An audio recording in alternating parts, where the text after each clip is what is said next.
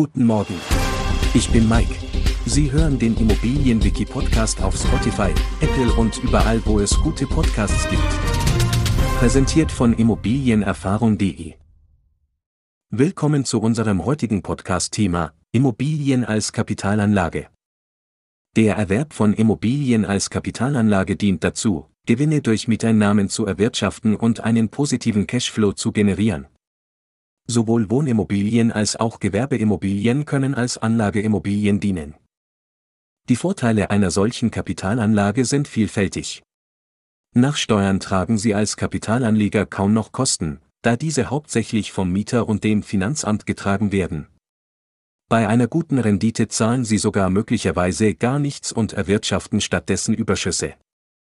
Immobilien als Kapitalanlage werden in der Regel für den Vermögensaufbau, die Altersvorsorge und den Vermögensschutz gegen Inflation erworben. Sie dienen also als Mittel zum Zweck, um finanziell unabhängig zu werden und eine solide finanzielle Basis aufzubauen.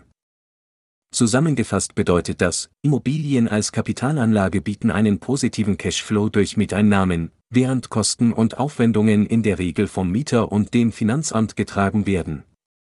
Sie sind ein wichtiger Bestandteil für den Vermögensaufbau, den Vermögensschutz und die Altersvorsorge.